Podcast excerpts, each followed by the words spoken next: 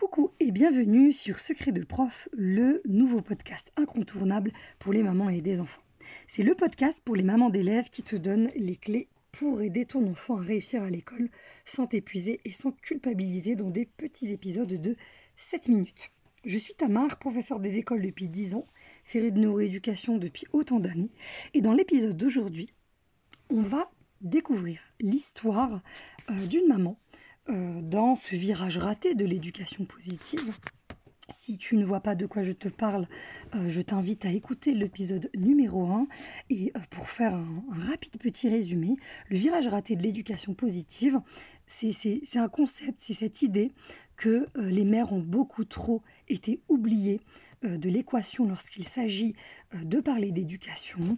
Et pour te donner un exemple très concret, dans les pays scandinaves, euh, ils ont très bien compris que la meilleure manière d'aider un enfant à s'épanouir et à réussir, eh bien, c'est d'aider les adultes qui l'accompagnent. Et là, dans cette euh, avalanche d'informations euh, qu'on va trouver dans le champ de l'éducation positive sur Internet, les réseaux sociaux, eh bien, on a l'impression que les mères, sont oubliées de l'équation et il y a beaucoup trop euh, d'attention euh, qui est mise sur le développement de l'enfant, toutes les connaissances liées euh, au développement du cerveau de l'enfant, ce qui est une très bonne chose. Mais là, face à cette avalanche, de ressources, de d'articles, de livres, de contenus dans les réseaux sociaux, bah, les mères, elles se sentent littéralement épuisées. Il y a énormément de souffrance des mères, de solitude aussi, parce qu'il n'y a, pas, a pas assez euh, de contenu qui parle des vraies difficultés en tant que mère. Comment tu vas faire concrètement quand tu es au bout du rouleau face à euh, une situation donnée avec ton enfant? Bah, Souvent, euh, dans les conseils qui sont donnés, bah, ça va être la perspective autour de l'enfant. tu t'assois, tu te mets, tu te mets autour de l'enfant, tu lui parles. Mais en fait, il y a une étape qui a été littéralement oubliée, comme si que quand ça bouillonnait à l'intérieur de toi, c'était si facile de garder ton calme. Alors comme je l'expliquais dans le premier épisode où je détaille ce virage raté de l'éducation positive, toutes ces compétences émotionnelles et relationnelles qui sont incluses depuis près euh, d'un demi-siècle chez les pays scandinaves, donc ils ont développé toutes ces compétences-là, et eh bien là on nous demande en tant que mère euh, de pouvoir gérer rapidement ses émotions, de savoir trouver des solutions euh, grâce à deux, trois phrases qui vont changer ta vie, euh, qui vont faire que ton enfant t'écoute comme par magie. Euh, ça, c'est littéralement le type de ressources qui fourmille partout et qui est du sensationnalisme dans l'éducation. Dans l'éducation, on a vraiment besoin de réalisme, pas de sensationnalisme. Ce qui aide vraiment, c'est d'aller comprendre, de, voir ce que tu vis. Et, le plus difficile, c'est la différence entre ce que tu lis et ce que tu vis vraiment. Et cette solitude euh, face à ces difficultés que tu rencontres où tu as l'impression d'être toute seule. Et là, dans le euh, témoignage de maman que je vais te partager, une maman qui m'a écrite quand j'ai parlé euh, de ce virage raté de l'éducation positive, elle était très heureuse que j'en parle, et c'est pour ça que je le fais maintenant aujourd'hui avec toi qui m'écoute de telle sorte qu'on peut, chacun à sa petite échelle, aller déconstruire, dégommer ces idées reçues, euh, ces euh, contenus sensationnalistes qui viennent euh, malheureusement davantage juger les mères que les aider. il y en a, hein, vraiment, il y en a et c'est super, mais il faut vraiment inverser la tendance où l'entraide et le réalisme sont de mise. Alors c'est parti. je commence pour le témoignage de la maman. Je suis maman de trois enfants, dont deux très rapprochés. Quand j'ai découvert l'éducation positive, je me suis dit, c'est ça qu'il faut pour mes enfants, car je veux le meilleur pour. J'ai rejoint un groupe Facebook de mamans en éducation positive pour avoir du soutien. Un jour, j'ai partagé un moment dur, très dur, que je passais avec mes enfants, que j'avais besoin de conseils. Je me suis faite littéralement broyer par les mots de maman du groupe qui expliquait que je n'ai pas fait ce qu'il fallait. Je me suis sentie tellement mal, je culpabilisais. Je n'ai pas eu de soutien, au contraire, c'était bien pire. Je me sentais totalement nulle comme mère.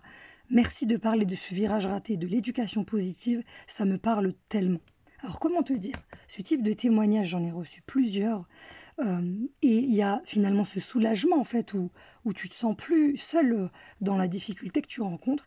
Et un des écueils euh, une des grandes difficultés autour de toutes ces connaissances liées à l'éducation positive, consciente, responsable, toutes ces terminologies, moi j'aime bien dire c'est éducation que tu fais du mieux que tu peux, eh bien il y a des mamans qui se font littéralement broyer dans des groupes, dans les réseaux sociaux, dans les réseaux sociaux où c'est extrêmement violent. Déjà, quand tu es maman et que tu prends ton courage à deux mains pour partager quelque chose de difficile, derrière de te faire broyer par des jugements où tu n'as pas fait ce qu'il faut, mais quand tu te retrouves ensuite toute seule euh, derrière ton écran, bah, littéralement, c'est absolument d'une violence inouïe.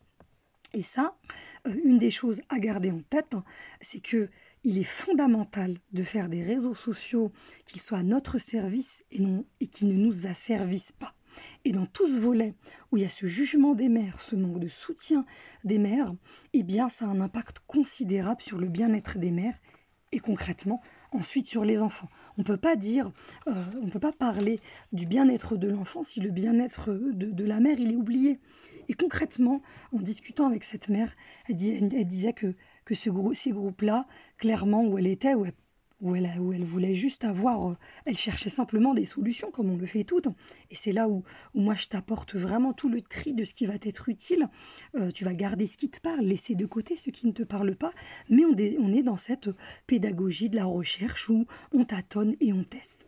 Euh, elle me disait qu'elle se sentait pas, de, pas du tout soutenue, jugée et qu'elle qu'elle culpabilisait encore plus derrière.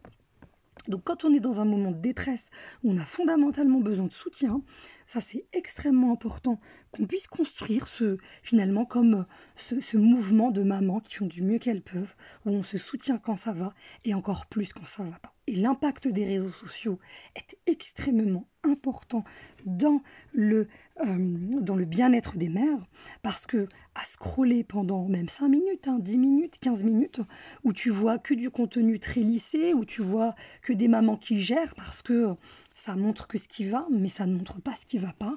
L'idée, c'est d'aller dire ce qui va et de discuter de ce qui va pas et de parler de ces moments où tu es littéralement seul. Euh, L'action à faire dès maintenant, c'est que tu vas faire le tri. Le tri dans les groupes Facebook où tu es, ou peu importe le réseau social que tu es. Moi, je suis dans un seul réseau social, c'est Instagram, et je trie sur le volet ce que je suis. L'objectif, c'est que tu en fasses autant. Peut-être que tu l'as déjà fait, mais du coup, tu peux le faire de telle sorte que tu gardes que le contenu où tu te sens bien et où tu te sens soutenu. C'est la fin de cet épisode. On se retrouve dans le prochain épisode pour la deuxième histoire de maman. Je te remercie pour ta précieuse attention. Pense à t'abonner et à partager à une amie que tu aimerais aider. Au plaisir de te lire et de te soutenir. À très bientôt.